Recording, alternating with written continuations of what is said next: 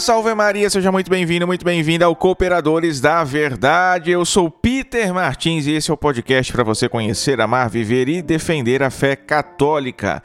Pensamos a intercessão da Santíssima Virgem Maria, do nosso glorioso patrono São José, de São Francisco de Sales e de Santo Tomás de Aquino, para que este episódio seja conduzido e frutifique segundo a vontade de nosso Senhor. Esse é o 24 episódio da nossa sexta temporada, quase no finalzinho do ano.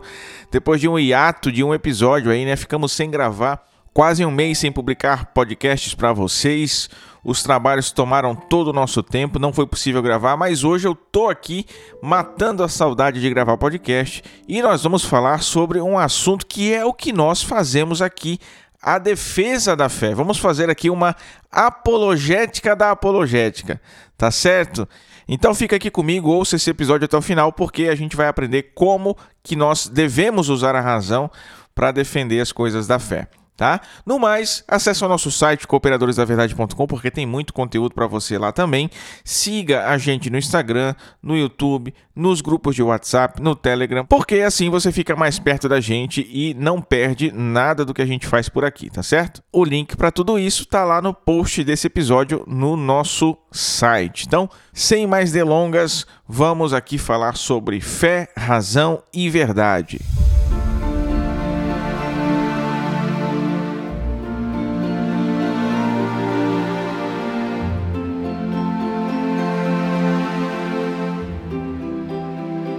Três coisas precisam ficar claras para a gente desde o início, logo de cara. Primeiro, se nós queremos defender a fé católica, então nós temos a certeza de que a fé católica é a única e verdadeira e todas as outras são falsas, ok? Segundo, se nós temos a certeza que a fé católica é verdadeira e que é a única capaz de dar a salvação, a melhor coisa que a gente pode fazer por alguém é convencê-lo dessa verdade também. Certo? Concorda comigo? E terceiro, se a fé católica é verdadeira e se nós queremos convencer os outros disso, nós temos a certeza de que é possível convencê-los. Nós temos a certeza que qualquer pessoa aberta e receptiva, por meio de um raciocínio sincero e imparcial, pode chegar a essas mesmas certezas que nós, ok? A apologética é um ramo da teologia que busca dar uma explicação racional para aquelas verdades que são afirmadas pela fé. Apologética vem do grego apologia, que significa justamente defesa, defesa verbal. Então a apologética é uma disciplina teórica, mas com uma aplicação prática. É algo que a igreja sempre fez, sempre faz e sempre vai fazer. E toda a doutrina da igreja foi forjada pela apologética. Desde os primeiros séculos da igreja, nós vamos ver grandes mestres, grandes doutores, grandes santos que precisaram defender a fé da igreja, que precisaram se levantar contra todo tipo de erro e heresia da sua época. Então, para vocês terem uma noção, a segunda geração dos santos padres, que são aqueles primeiros escritores cristãos, eles já são chamados de padres apologistas. São cristãos que lá nos séculos 2, 3 eles se levantaram como um escudo para defender a fé católica e para que a igreja continuasse de pé. São Justino Mártir, Santo Hipólito de Roma, São Clemente de Alexandria, Aristides de Atenas, Tassiano, Sírio e tantos outros, né? E percebam só uma coisa: todos os dogmas da igreja, proclamados em concílios ou pelos papas, são atos em defesa da fé católica, são atos apologéticos. Os dogmas da igreja eles só foram proclamados porque a doutrina da igreja foi posta em dúvida em algum momento. Quando os arianos, no século IV, duvidaram da divindade de Cristo, a igreja se reuniu no concílio de Nicéia para defender que, olha só, Cristo é Deus e ponto final, está acabado. É isso que a igreja crê. Quando os nestorianos, lá no século V, começaram a ensinar que não, que Maria não é mãe de Deus, porque em Cristo há duas pessoas, uma pessoa humana e uma pessoa divina, o concílio de Éfeso se reuniu para defender que, olha, o mesmo filho do pai é também o filho da mãe. Então é a mesma pessoa divina que foi gerado no Pai e que foi gerado de Maria, com duas naturezas, humana e divina. Então Nossa Senhora pode ser sim chamada Teotocos, a mãe de Deus. E foi assim com todos os outros concílios, todos os outros dogmas da igreja. Atos da mais pura apologética, da mais pura defesa da fé. Então, essa breve introdução foi só para a gente ter uma ideia de que a apologética, a defesa da fé, fez e faz parte da própria vida da igreja, tá certo? O que eu queria fazer agora com vocês é resgatar um pouco das noções mais tradicionais sobre a razão humana, certo? Sobre o modo como nós conhecemos. Se nós precisamos usar a razão para defender a fé, nós precisamos conhecer o que é a nossa razão e como ela opera, concordam? É preciso que nós recuperemos um conceito mais amplo e até mais antigo de razão. Então, a primeira coisa é que os processos subjetivos, os processos particulares do nosso raciocínio, aquilo que nós fazemos pessoalmente, eles são parte integrante de uma ordem racional objetiva certo? São até um reflexo dessa ordem que nós chamamos de logos, né? Nós chamamos razão. Isso tudo vai se esclarecer conforme a gente vai conversando aqui, tá? Depois, nós precisamos enxergar que a razão, ela não é somente o raciocínio lógico, mas nós precisamos entender que há outros atos da nossa mente que se enquadram também nessa noção mais ampla de razão. E quais são esses atos? O primeiro deles é a simples apreensão, o segundo deles é o juízo. O terceiro, aí sim, é o raciocínio. Esses são os três atos da nossa mente. Então, a nossa mente trabalha com a simples apreensão, com o juízo e com o raciocínio. Tudo isso também se deve incluir na noção de razão, tá? E aqui a gente está falando de lógica aristotélica que serviu magistralmente a Santo Tomás e a todos os outros mestres, principalmente durante a escolástica, quando Aristóteles veio para a igreja, né? foi praticamente batizado. Então a lógica ela é basicamente a arte de pensar.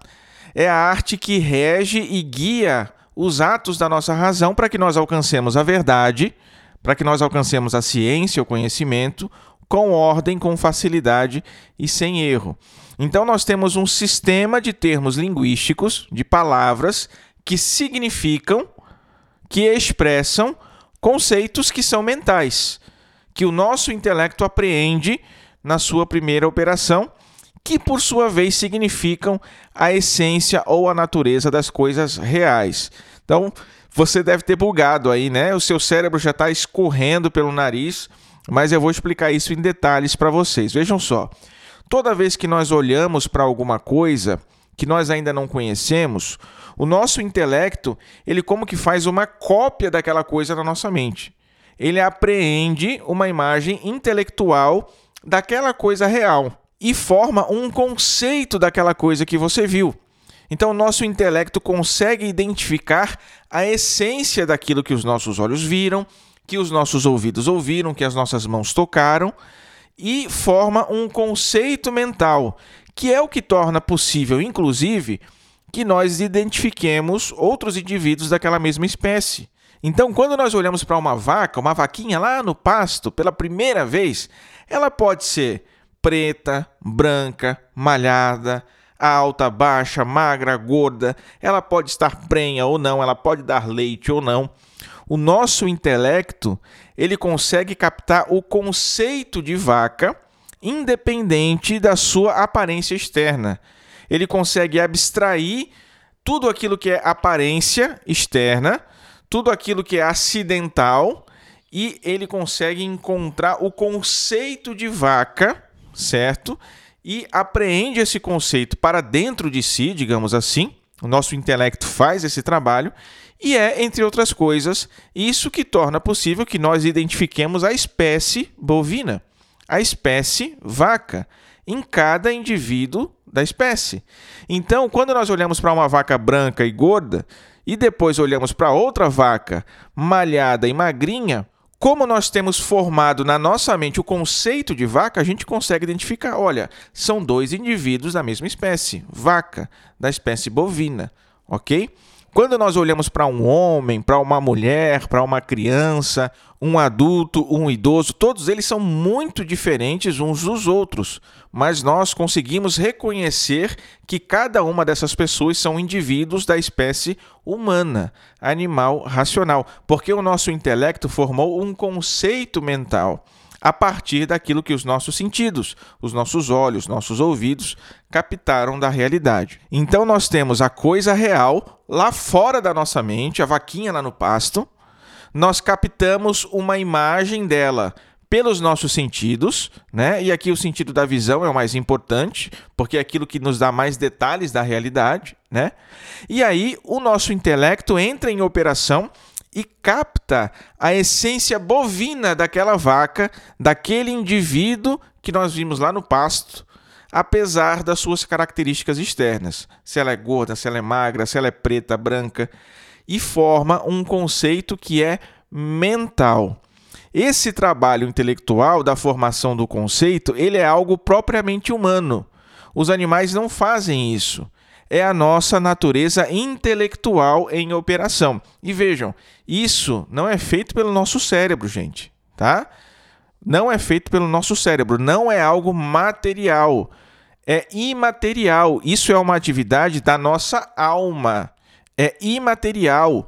Razão, mente, intelecto, a gente vai tomar tudo como sinônimo aqui, tá? São coisas imateriais, pertencem à nossa alma, esses conceitos. Então nós temos a escadinha da ordem do conhecimento. Primeiro a coisa real, fora da nossa mente.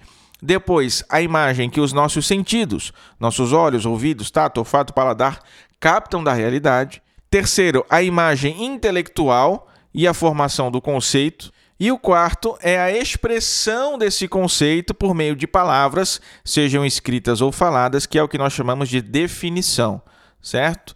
Coisa real, imagem dos sentidos, imagem intelectual e conceito, e expressão desse conceito que é a definição. De modo introdutório, sem tantos detalhes assim, é dessa forma que nós, seres humanos, conhecemos as coisas. Existe uma tendência muito mais recente na filosofia moderna, pós-moderna, né, de se negar todas essas coisas.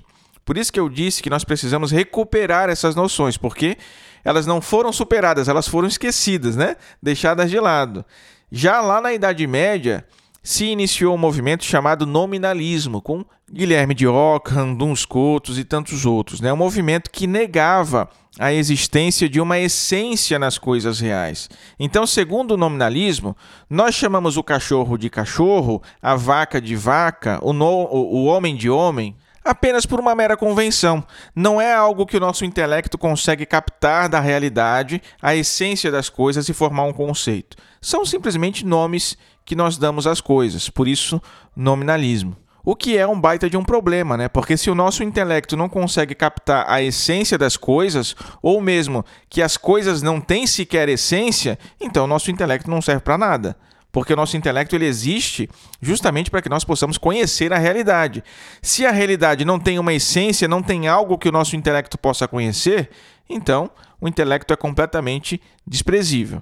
Isso sem contar que de um cão e uma cadela não vão nascer golfinhos, de um boi e uma vaca não vão nascer ursos, né? Então é claro que as coisas têm em si uma essência, uma natureza, certo? E só para a gente entender o vespeiro que a gente está mexendo, se a gente leva o nominalismo às últimas consequências, a gente vai chegar onde?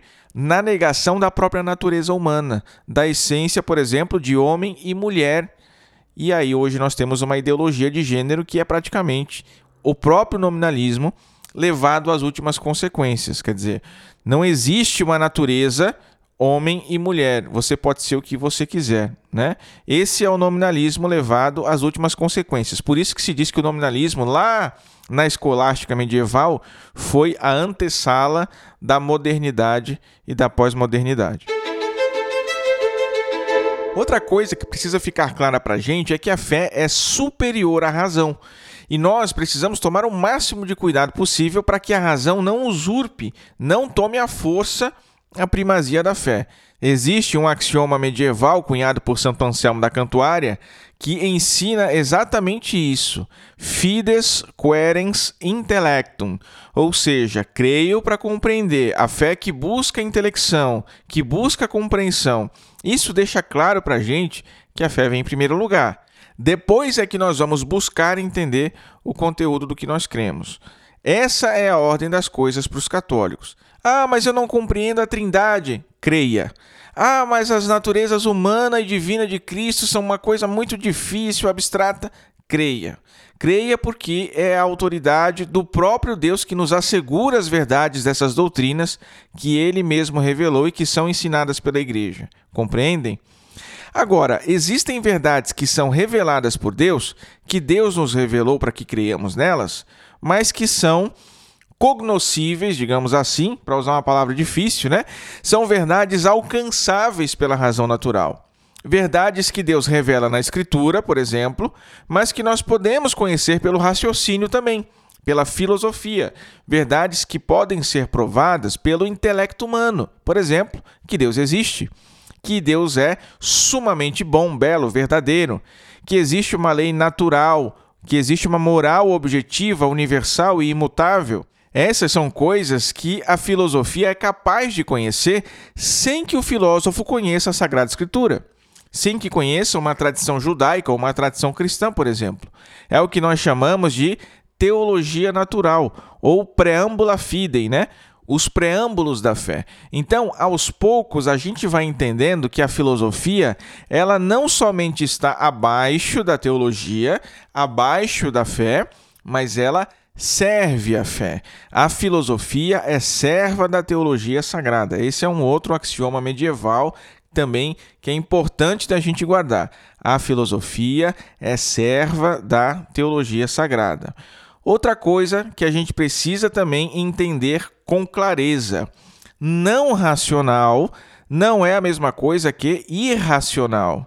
Um argumento não racional é muito mais amplo do que o irracional, certo? Os argumentos a respeito das verdades reveladas por Deus são argumentos não racionais, mas eles não são irracionais. Compreendem? O que, que é racional? É aquilo que você alcança pelo raciocínio, pelo uso da razão natural. Mas as verdades divinas são, em grande parte, reveladas. Ou seja, o seu conteúdo nós aceitamos pela fé. Ninguém conclui pelo raciocínio que Maria é sempre virgem. Nenhum filósofo, por mais elevada que seja a sua capacidade, né, ele vai concluir que Jesus tem uma natureza humana e uma natureza divina. São coisas que nos foram reveladas por Deus. Agora, ainda que você não possa provar racionalmente, você pode demonstrar que não é irracional. Muito pelo contrário, todas as verdades de fé são razoáveis. O conteúdo da fé não contraria a razão. E por que, que nós podemos dizer isso? Quem explica é Santo Tomás. Porque o sobrenatural, que é o conteúdo da fé, e o natural, que é aquilo que nós conhecemos pela razão, eles são do ângulo divino, do ponto de vista de Deus, uma única realidade. Nós, seres humanos, é que não temos capacidade para enxergar tudo como se fosse uma única coisa porque o nosso intelecto é limitado. Por isso que nós fazemos essa divisão natural e sobrenatural. Mas do ponto de vista de Deus, né, o sobrenatural e o natural constituem uma só realidade. Uma só razão, que é a razão divina, foi que planejou e criou todas as coisas visíveis e invisíveis. Por isso, fé e razão não podem se contradizer, porque foram criadas segundo uma razão, segundo uma ordem.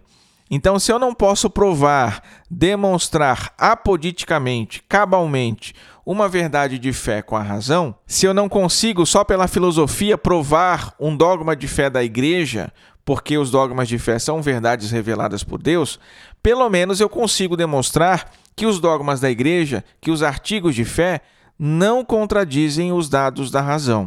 Agora vejam como isso contraria e muito aquela ideia que muitos repetem ainda hoje de que a fé e a razão não são compatíveis, de que a igreja e a ciência não podem conviver. É um tremendo absurdo. Ao longo de toda a sua história, foi a igreja quem mais cultivou a vida intelectual.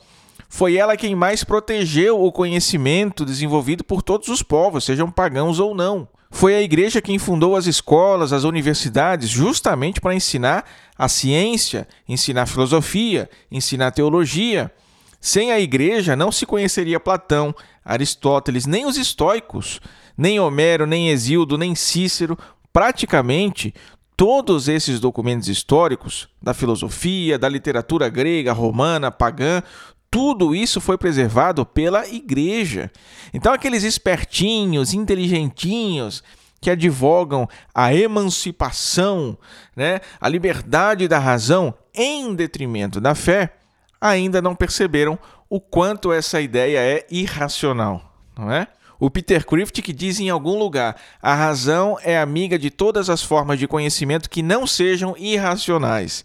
Então, a razão é amiga da autoridade divina, que nos revela a sua verdade e que não se engana nem pode nos enganar. A razão é amiga da fé na autoridade divina, porque a razão nos afasta das falsas doutrinas. E é isso que a gente vai ver mais para frente. A razão é amiga da esperança, que é a outra virtude teologal que nós temos que cultivar, cuja fé é o fundamento. A razão é amiga da caridade, o amor de Deus, porque nós só amamos aquilo que nós conhecemos e quanto mais conhecemos, mais nós amamos. Por isso a nossa fé, ela não pode ser pietista, nem sentimentalista, nem empirista. Nós não podemos viver a nossa fé segundo as nossas impressões ou experiências pessoais.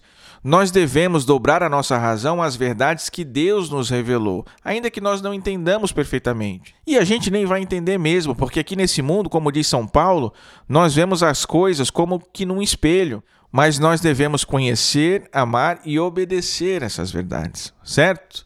Então vamos seguindo.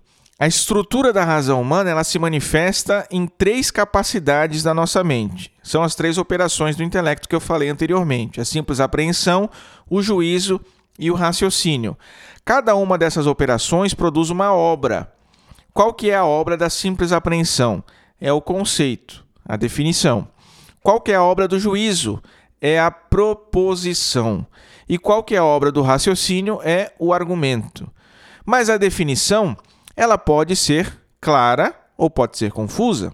A proposição pode ser verdadeira ou falsa.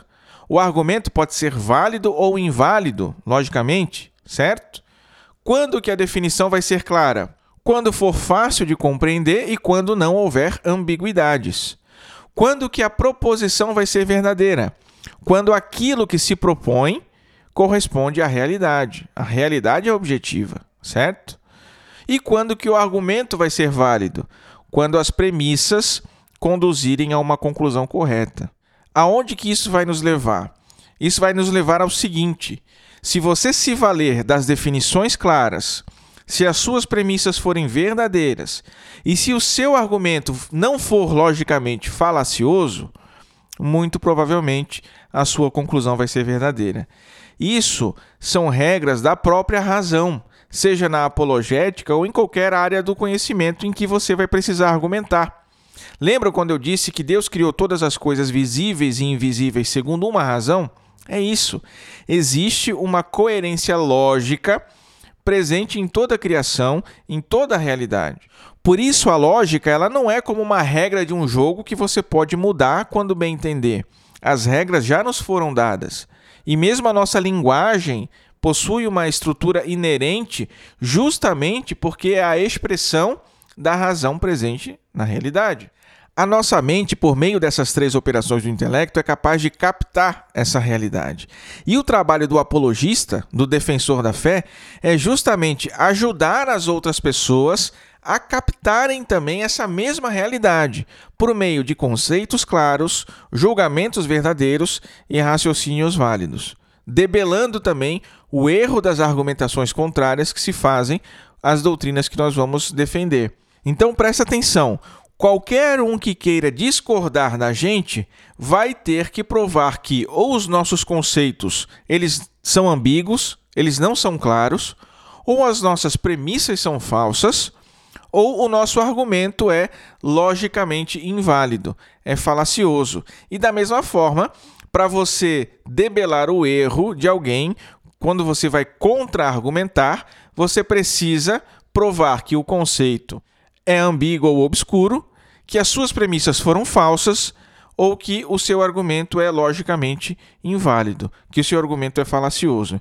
Se nada disso acontecer, o único jeito é que nós nos dobremos à verdade. E quando nós falamos de argumentação, é preciso entender também que existem níveis. Existem níveis de discurso. Existe o discurso poético, que é o nível mais baixo, digamos assim, que busca nos convencer pelos sentimentos, é o discurso da literatura, das artes, da música, do teatro, do cinema. Existe o nível retórico, que nos faz alcançar a suspeita de verdade, a verossimilhança, que é quando você consegue enxergar o nexo, a harmonia, a coesão entre os dados apresentados. Então você se inclina a aceitar aquilo que se apresenta como verdade, ainda que não tenha certeza absoluta. Num nível acima da retórica, nós temos o discurso dialético, que nos conduz a alcançar a opinião mais provável. Ainda não é a certeza absoluta, porque as premissas normalmente não podem ser conhecidas com certeza, mas você enxerga claramente o quão razoável, o quão provável é essa opinião, rechaçando também aí a opinião contrária, certo? E existe o discurso lógico, que é o discurso propriamente demonstrativo, é a prova. O discurso lógico, sim, nos faz alcançar certamente a verdade. Então, só para a gente entender, sendo ainda um pouquinho mais técnico aqui, todos esses modos de discurso participam de alguma forma da lógica. Porque a lógica é aquela arte que nos faz alcançar a ciência com ordem, com facilidade e sem erro. A gente precisa entender a lógica também num sentido analógico, sem, é, segundo o grau de perfeição. Então a lógica ela é mais lógica que a dialética, que é mais lógica que a retórica, que é mais lógica que a poética, entende? Cada um desses modos de discurso apresenta um grau de conhecimento que só será certo sem erro na lógica. Então, como eu disse, existem argumentos que são construídos a partir de premissas que não podem ser conhecidas com certeza. Então, por isso mesmo, nós não vamos chegar a uma conclusão certa, mas nós podemos chegar a uma opinião provável, uma opinião que é mais razoável. Os tribunais julgam diversos casos assim, por exemplo, e isso acontece o tempo todo. Eles analisam os documentos, os indícios, julgam a coesão, a coerência, a harmonia dos fatos e emitem o julgamento que tem tudo para ser o mais correto, mas nem sempre dá para ter a certeza absoluta. E é concebível que um veredito desse, inclusive, possa errar, né? Por outro lado, existem argumentos lógicos, demonstrativos, ou seja, que tomam premissas verdadeiras, que raciocinam corretamente e que concluem com certeza, mas que não produzem em nós uma sensação de certeza. Nem todo argumento produz uma sensação de certeza, certo? E nem todo argumento que produz uma sensação de certeza é certo. Quantos de nós já nos deparamos com algo certo, mas que foi preciso meditar, pensar, reavaliar, para só depois então dar o assentimento, reconhecer como verdadeiro? A sensação de certeza pode mudar, pode variar, agora a certeza real, essa não muda. Né? Outra coisa que é preciso falar também, sobretudo nos dias de hoje, é que existem outros tipos de demonstração além da demonstração empírica, pelo amor de Deus, né? Porque parece que quando você vai defender a existência de Deus, os caras querem uma foto de Deus, né? Uma selfie. A filosofia apresenta formas de conhecimento certo das coisas por meio do raciocínio, não necessariamente por meio de provas empíricas, experimentais, ok? A fé é, antes de qualquer coisa, um dom de Deus. É aquilo que Deus infunde na nossa alma, sobretudo na nossa faculdade intelectiva, no nosso intelecto, para que nós possamos crer nas verdades que ele revelou. Ninguém é capaz de crer numa revelação divina por si mesmo, certo? É preciso uma intervenção de Deus para que a gente tenha a fé sobrenatural que nos leve a crer em algo sobrenatural. Quando é que Deus intervém em nosso favor? No batismo, por exemplo, que é quando é, mesmo ainda bebês, é quando a gente recebe a fé, a esperança e a caridade sobrenaturais, ainda que ao modo de semente, que vai brotar e frutificar conforme a gente se dedica a cultivar esses dons, certo? Mas a gente precisa também fazer uma distinção entre o ato de crer, o ato de fé e o objeto da fé, que é aquilo que nós cremos. Separar a crença daquilo que nós cremos. Estão entendendo? O objeto da fé é tudo aquilo que nós cremos, tudo aquilo que Deus revelou e que chegou até nós pela Escritura, pela tradição da igreja e que é expresso por proposições, por artigos de fé, por dogmas de fé. Mas uma coisa importante: o objeto derradeiro, o objeto último da nossa fé é Deus mesmo. Quando nós rezamos o credo apostólico, por exemplo, quando fazemos a nossa profissão de fé, nós rezamos: creio em Deus Pai Todo-Poderoso, creio em Jesus Cristo, seu único Filho, nosso Senhor, creio no Espírito Santo. Não se diz, olha, eu creio no dogma tal, eu creio na Sagrada Escritura. Por quê? Porque esses são objetos secundários da fé. Não quero dizer que com isso não sejam importantes, eu vou falar mais sobre isso aqui, tá? Os dogmas, as proposições, as formulações, eles são como que um mapa estrutural da fé. Por quê? Porque enquanto a gente vive nesse mundo, nós não conhecemos a Deus face a face. Nós vemos as coisas celestes como que por um espelho, como diz São Paulo, falei agora há pouco, né? Então, os dogmas, as proposições, as formulações contêm o tesouro daquilo que Deus revelou de si a nós. Mas o objeto real da nossa fé é Deus. Então, pela fé, nós aderimos aos dogmas, nós aderimos às formulações, porque elas se ordenam de algum modo a Deus. Se você tem plena confiança em alguém, um amigo, por exemplo, plena confiança, você acredita em tudo que esse amigo te fala, não é assim? Então, também pela fé, nós confiamos em Deus e confiamos que ele não pode se enganar e nem nos enganar. Então, por isso, nós cremos em tudo o que ele nos revela e que está contido nesses objetos secundários que são os dogmas, as proposições, as formulações da nossa fé. Mas a verdade primeira é Deus, ok? Se a gente entende isso, a gente vai entender também que é errado tanto parar no nível das formulações, sem deixar que a nossa fé alcance o próprio Deus, quanto é errado também querer alcançar o próprio Deus ignorando os dogmas, ignorando as formulações, ignorando as doutrinas. Por quê? Porque sem um relacionamento real com Deus, as doutrinas são inúteis. O objetivo delas é nos apontar para além delas mesmas, nos apontar para o próprio Deus.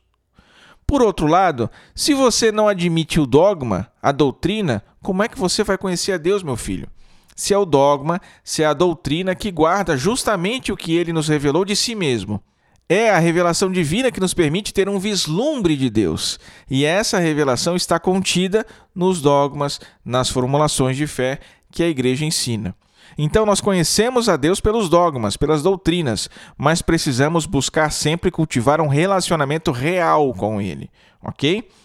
Quanto ao ato da fé, é preciso entender que não é exatamente a mesma coisa que o ato de crer. Porque a gente pode acreditar em muitas coisas, né? A gente pode acreditar que o Brasil vai melhorar, que o Flamengo vai ganhar. Aliás, eu sou um flamenguista não praticante aqui, ok?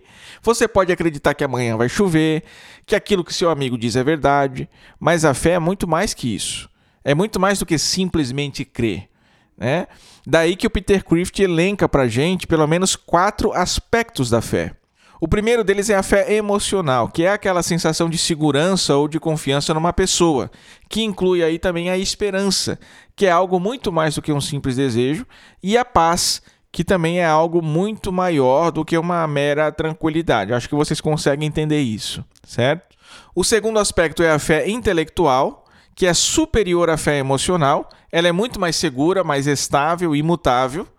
Com a fé intelectual você continua crendo, ainda que as suas emoções estejam abaladas. E é esse tipo de fé que livremente crê naquilo que Deus revelou. Depois nós temos a fé volitiva, que é um ato propriamente da nossa vontade, que é a nossa capacidade superior de desejar. Todo homem tem duas capacidades superiores, que são o intelecto e a vontade. Pelo intelecto a gente conhece, pela vontade a gente deseja. Esse aspecto da fé volitiva é responsável pela nossa fidelidade a Deus. É o compromisso que nós fazemos com Deus e conosco mesmos de obedecer à vontade de Deus, custe o que custar. É aqui que reside o amor de Deus propriamente. E por que, que ela é superior à fé intelectual? Porque apesar de ela operar com aquilo que foi conhecido pela fé intelectual, é a nossa vontade que vai nos fazer tomar uma atitude diante daquelas verdades. Claro, eu estou aqui tomando a fé num sentido mais amplo, certo? Alguns poderiam dizer que isso é a própria caridade. Tecnicamente não está errado. Por isso, até que São Paulo vai dizer que entre a fé, a esperança e a caridade, a maior de todas as virtudes é a caridade. E onde que Deus infunde a caridade em nós, não é no nosso intelecto, no nosso intelecto Deus infunde a fé, a caridade é infundida na nossa vontade. Então a fé volitiva, ela é ainda superior à fé intelectiva, certo? E por fim, nós temos a fé salvífica, que começa naquele lugar misterioso que a Escritura chama de coração, que não é nem a vontade, nem o intelecto, mas é um lugar que fica no mais profundo da nossa alma, por assim dizer, onde a gente toma aquelas decisões que moldam o nosso caráter, que forjam o nosso ser. É com esse coração que nós damos o nosso verdadeiro sim ou o nosso verdadeiro não a Deus. A fé intelectual sozinha não basta para a salvação, até porque a gente sabe que os demônios creem de São Tiago, né? A fé precisa da esperança e, sobretudo, da caridade, que é a maior de todas as virtudes. Essa fé íntima é que é a fé verdadeiramente salvífica e que contém nela todos os outros aspectos da fé: emocional, intelectual e volitiva. A fé salvífica é o nosso alvo e nela estão contidos os outros graus da fé, né? do menos importante para mais importante, a fé emocional, a fé intelectual e a fé volitiva.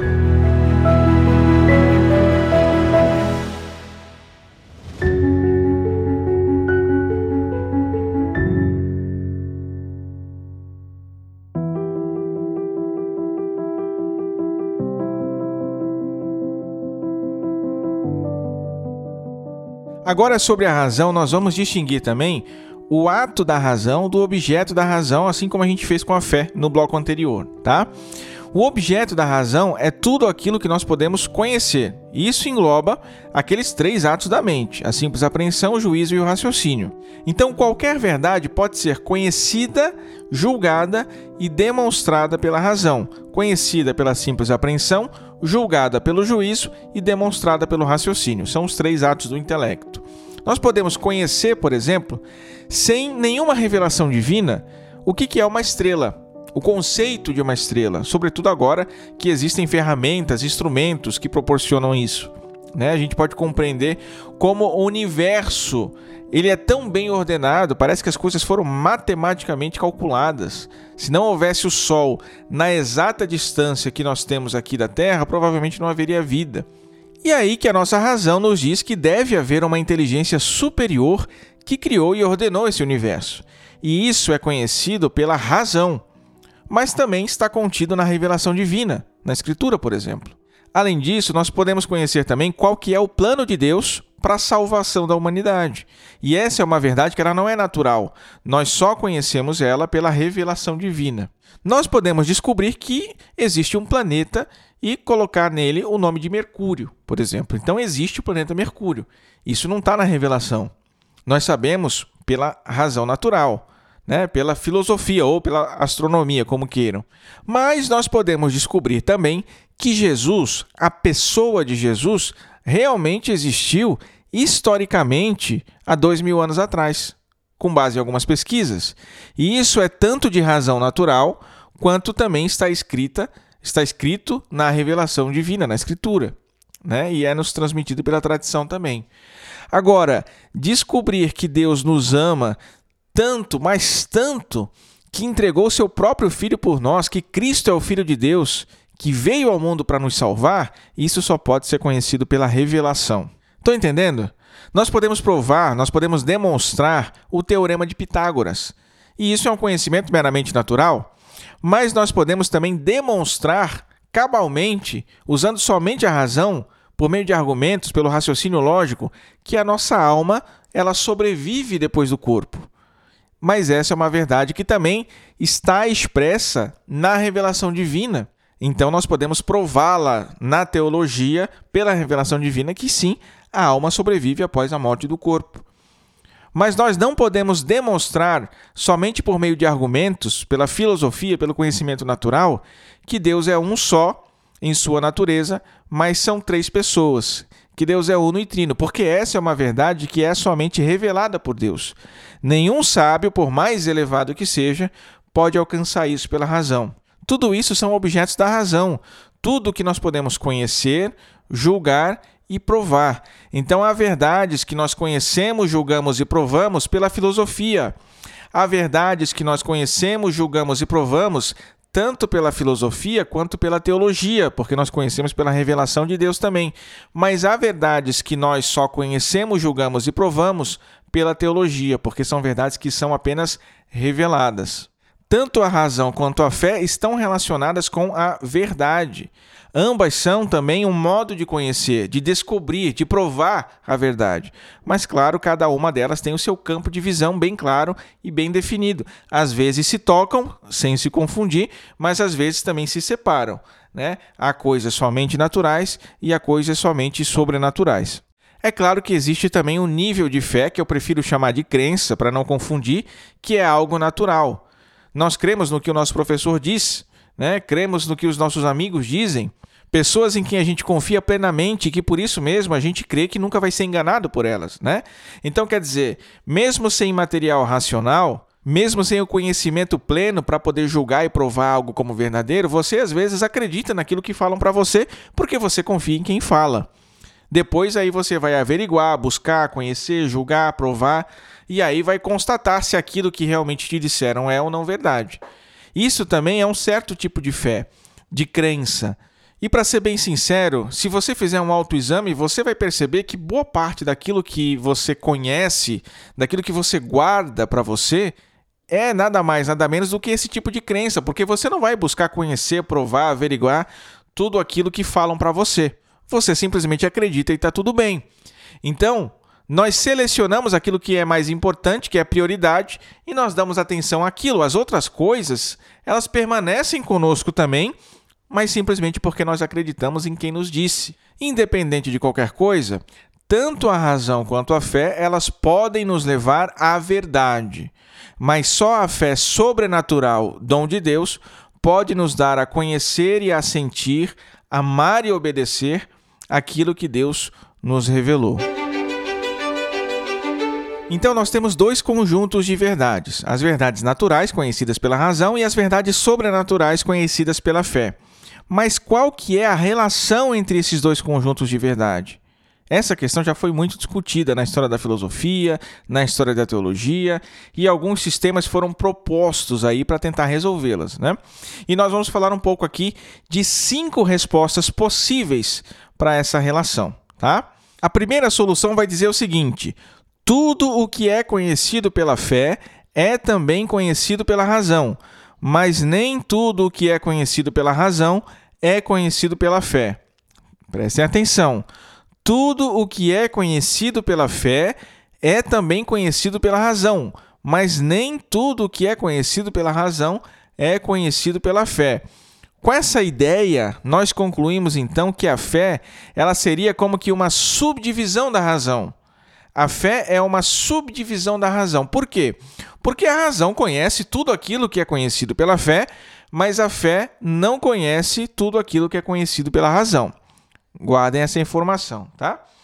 O segundo sistema vai dizer o seguinte: tudo aquilo que é conhecido pela razão é também conhecido pela fé, mas nem tudo que é conhecido pela fé é conhecido pela razão. Novamente, tudo que é conhecido pela razão é conhecido pela fé, mas nem tudo que é conhecido pela fé é conhecido pela razão. Então, com essa ideia, nós concluímos que a razão ela é uma subdivisão da fé, é o inverso do, interior, do anterior, né? A razão é uma subdivisão da fé. Por quê? Porque aqui a fé conhece tudo aquilo que é conhecido pela razão, mas a razão não conhece tudo aquilo que é conhecido pela fé. Se você não está entendendo nada, fica aqui porque a gente vai detalhar um pouquinho mais à frente sobre cada um desses sistemas, tá? O terceiro sistema vai dizer o seguinte: tudo o que é conhecido pela fé é também conhecido pela razão e vice-versa. Então, fé e razão são totalmente intercambiáveis aqui. A coincidência entre fé e razão, ok? O quarto sistema diz o seguinte: Nada do que é conhecido pela fé é conhecido pela razão, e nada do que é conhecido pela razão é conhecido pela fé. Fé e razão aqui estão absolutamente separadas, são excludentes, estão em absoluta oposição, certo? E a quinta explicação para a relação entre fé e razão é a seguinte: Algumas coisas, mas nem todas, que são conhecidas pela fé, também podem ser conhecidas pela razão e vice-versa. Claro, algumas coisas, mas nem todas, que são conhecidas pela razão, podem ser também conhecidas pela fé. Aqui o conjunto de verdades naturais e o conjunto de verdades sobrenaturais, eles se interceptam, eles se relacionam parcialmente. Muito bem. A primeira opção, o primeiro sistema, a primeira solução que eu elenquei aqui é chamada de racionalismo. Tudo que é conhecido pela fé é também conhecido pela razão. Os racionalistas, eles veem a fé como um subproduto da razão. Uma das consequências desse pensamento, por exemplo, é querer provar, demonstrar todas aquelas verdades de fé somente com a razão natural. Acreditar, por exemplo, que o dogma da Trindade, da divindade de Cristo, da encarnação, etc., tudo isso pode ser provado filosoficamente. Ah, Peter, mas isso é um absurdo. A gente sabe que isso aí está errado. Sim, hoje você sabe, não é, meu caro? Mas nem sempre foi assim. Santo Anselmo, por exemplo, um grande doutor da igreja, chegou a pensar que isso poderia ser verdade e tentou realmente provar algumas doutrinas reveladas somente usando argumentos filosóficos. Hegel foi um racionalista de outro tipo. Né? Ele reinterpretava o conteúdo da revelação divina para que se encaixasse dentro da sua própria filosofia. Isso quem diz é o, é o, o Peter Crift. Isso é a coisa mais comum que a gente vê hoje em dia, inclusive. Né? Gente querendo reinterpretar a Bíblia para aceitar a homossexualidade, as questões de gênero, as lutas de classe e tudo mais, né? Para adequar a Bíblia, adequar a revelação divina às suas preferências políticas. O contrário do racionalismo é o fideísmo, que foi a segunda solução que eu dei aqui para conciliar a fé e a razão. Tudo que é conhecido pela razão é também conhecido pela fé, mas nem tudo que é conhecido pela fé é conhecido pela razão. Para o fideísmo, na prática, o único conhecimento possível é o conhecimento da fé. O único conhecimento que é a garantia da verdade é o conhecimento da fé. Se o racionalismo é a negação de todas as verdades de fé que não podem ser provadas pela razão, o fideísmo, ao contrário, é a negação de todas as verdades da razão que não possam ser alcançadas sem o auxílio da fé. Então vejam um problema, porque a gente sabe que Marte existe, a gente pode provar o teorema de Pitágoras pelo uso da razão natural, mas não para o fideísta. Para o fideísta, todas essas verdades são duvidosas. Não são verdades em absoluto. São opiniões prováveis, talvez, mas não dá para ter certeza. A única certeza que nós temos é a certeza da fé. Então, se você tem a certeza absoluta de que 2 mais 2 é igual a 4, essa certeza vem da fé. Mesmo que não seja necessariamente uma fé religiosa. Pode ser uma fé humana, na própria razão, por exemplo. Mas é fé. No protestantismo, a gente vê alguma coisa de fideísmo em alguns grupos, né? Gente que não acredita na imortalidade da alma, porque, segundo eles, não está explícito na escritura. Ora, mas isso você conclui pelo raciocínio, pela razão natural. A filosofia já prova isso. Nem precisaria da escritura, mas eles desprezam. Né? Um outro tipo de fideísmo é o de Pascal, que era católico, né? um pensador muito importante, inventor da calculadora lá no século XVII, vejam só. Ele criou uma série de argumentos para justificar a sua fé na sua própria razão. Pascal dizia, por exemplo, que a fonte da razão é o próprio Deus. Por isso que a gente deve acreditar nela, na razão. Se não fosse o próprio Deus, ela nem seria digna de fé. Então veja como é um salto né, de fé de fato, mas é a fé na razão. Né? A terceira solução é a solução que concilia plenamente a fé e a razão, a coincidência entre a fé e a razão. Sinceramente, aqui não tem muito para falar. Tudo que é conhecido pela fé é conhecido pela razão e tudo que é conhecido pela razão é conhecido pela fé. Na prática, não haveria nenhuma diferença entre fé e razão aqui. A quarta solução é chamada de dualismo. Nada do que é conhecido pela razão é conhecido pela fé e vice-versa. Fé e razão são absolutamente incompatíveis, separadas. É uma ideia que é muito difundida hoje em dia. Né? A separação entre igreja e Estado, entre religião e filosofia, entre o sagrado e o profano, entre fé e ciência. Mas por que, que isso acontece?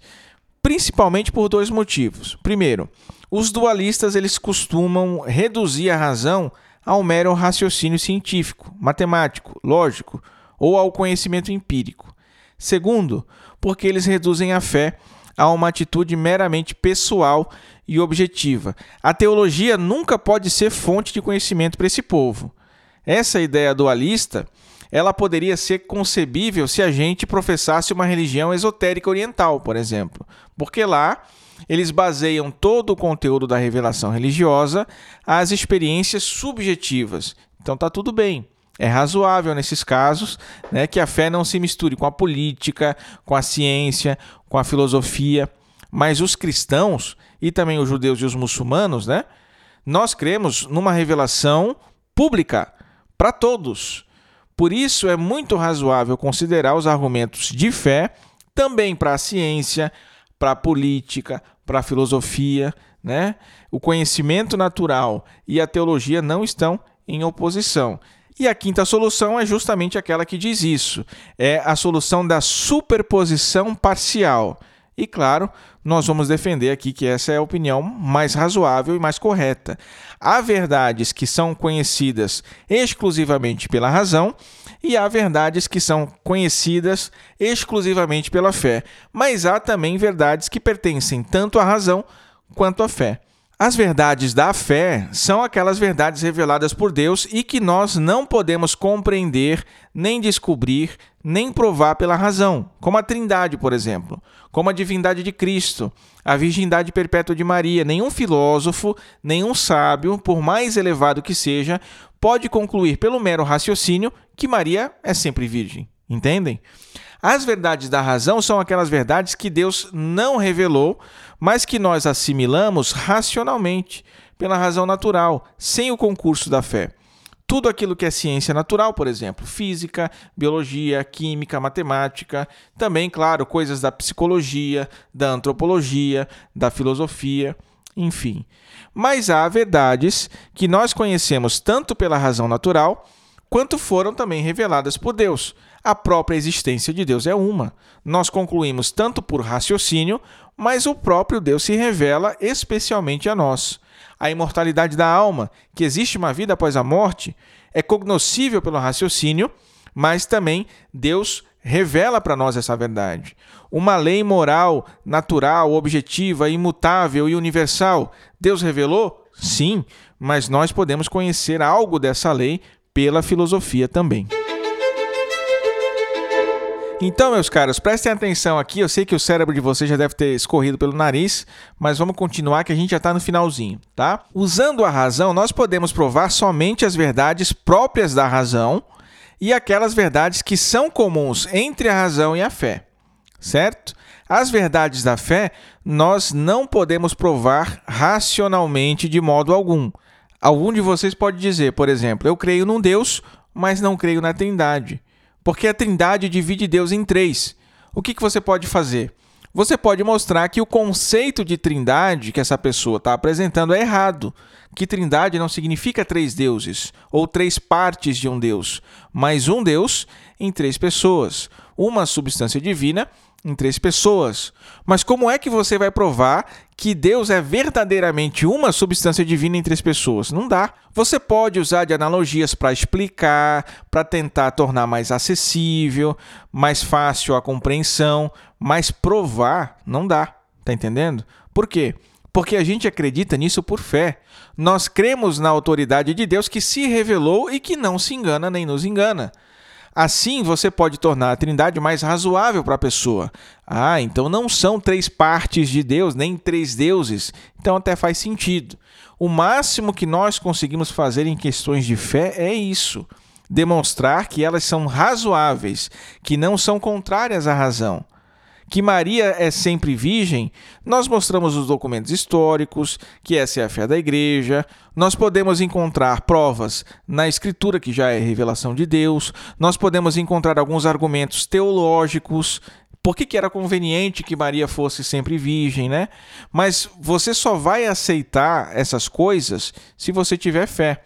Quem acredita verdadeiramente que Maria foi sempre virgem é a pessoa que tem fé em Deus que se revela através da igreja. Ninguém conclui uma coisa dessas pelo raciocínio. Tá? Então, resgatando aquilo que eu falei, dei uma pincelada lá no início, né? Fé e razão não podem se contradizer, porque ambas as verdades da fé e da razão são partes constitutivas da realidade que, do ângulo de Deus, do ponto de vista divino, é uma só, a realidade para Deus é uma só. O natural e o sobrenatural, do ponto de vista divino, constituem uma só realidade. Somos nós, seres humanos, que não enxergamos assim por causa da queda, por causa do pecado. Então a gente faz essa divisão das ciências, né, das ordens do conhecimento, porque nós precisamos fazer isso de alguma forma para compreender. Da mesma forma que nós dividimos as próprias ciências naturais, né? Em matemática, física, química, biologia, são recortes da realidade que nós fazemos para poder compreender melhor cada área de uma só realidade que se manifesta a nós, que é essa criação. Né? Mas se a criação visível e invisível, se as verdades naturais e sobrenaturais são criações de Deus, e se são segundo a razão divina, então ambas as realidades não podem se contradizer. Dito isso de outro modo, tanto a fé como a razão nos foram dadas por Deus e por isso mesmo as duas são fontes de verdade. Verdade que em Deus mesmo é una. Em Deus, as verdades de fé e as verdades da razão são uma só mas não é assim a nossa maneira de conhecer. Essa integralidade da verdade nós só alcançaremos na visão beatífica. Enquanto a gente vive aqui nesse mundo, a verdade ela vai chegando até nós em partes, em pedaços. Aí com muito esforço nós vamos juntando e formando a nossa visão de conjunto, não é? A única coisa que pode contradizer a verdade, tanto natural quanto sobrenatural, é a mentira. Então a mentira não é digna de fé né? nem de fé natural, humana, nem muito menos, claro, de fé sobrenatural. Agora, o que pode acontecer é a gente ter uma compreensão errada de fé ou empregar a nossa razão de maneira incorreta. Uma opinião certamente pode contradizer a fé, mas uma opinião é só uma opinião, ela pode estar errada, certo? Agora, uma verdade conhecida com certeza, não. Nem a fé contradiz a razão, nem a razão contradiz a fé. E isso significa uma coisa que é importantíssima e que talvez vocês não tenham percebido ainda. Todos os argumentos possíveis contra qualquer doutrina católica possuem um erro em algum lugar. E se é assim, eles podem ser contestados pela razão. Isso não significa que as doutrinas possam ser provadas pela razão, mas significa sim que, pela razão, todo argumento contra ela pode ser refutado. E isso é uma coisa atestada desde o início da igreja, desde os santos padres apologistas até os dias de hoje. Não estou querendo dizer que qualquer argumento ateu contra o cristianismo, por exemplo, seja facilmente refutado, ou que todo protestante que contesta um dogma da igreja é um burro, né? A gente não pode cair nesse tipo de soberba, porque senão a gente vai cair certamente do cavalo, né? Só que a gente precisa ter claro que todos os argumentos contra a doutrina católica podem ser refutados. E aí o trabalho do apologista é demonstrar que o conceito que o objetor usa, ele é obscuro ou não é verdadeiro, que as premissas que ele tomou são falsas ou que o raciocínio que ele fez para chegar à conclusão que chegou é um raciocínio errado e falacioso. E gente, se não fosse assim, se os argumentos contra a igreja, contra os dogmas de fé, contra a fé católica não pudessem ser refutados, a fé católica seria uma fé falsa.